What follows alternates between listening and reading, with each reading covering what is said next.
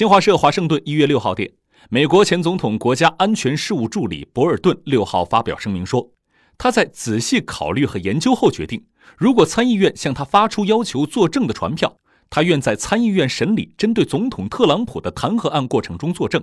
目前尚不清楚参议院何时开始审理弹劾案。由于共和党人在参议院占多数各方普遍预计特朗普难以被定罪和罢免。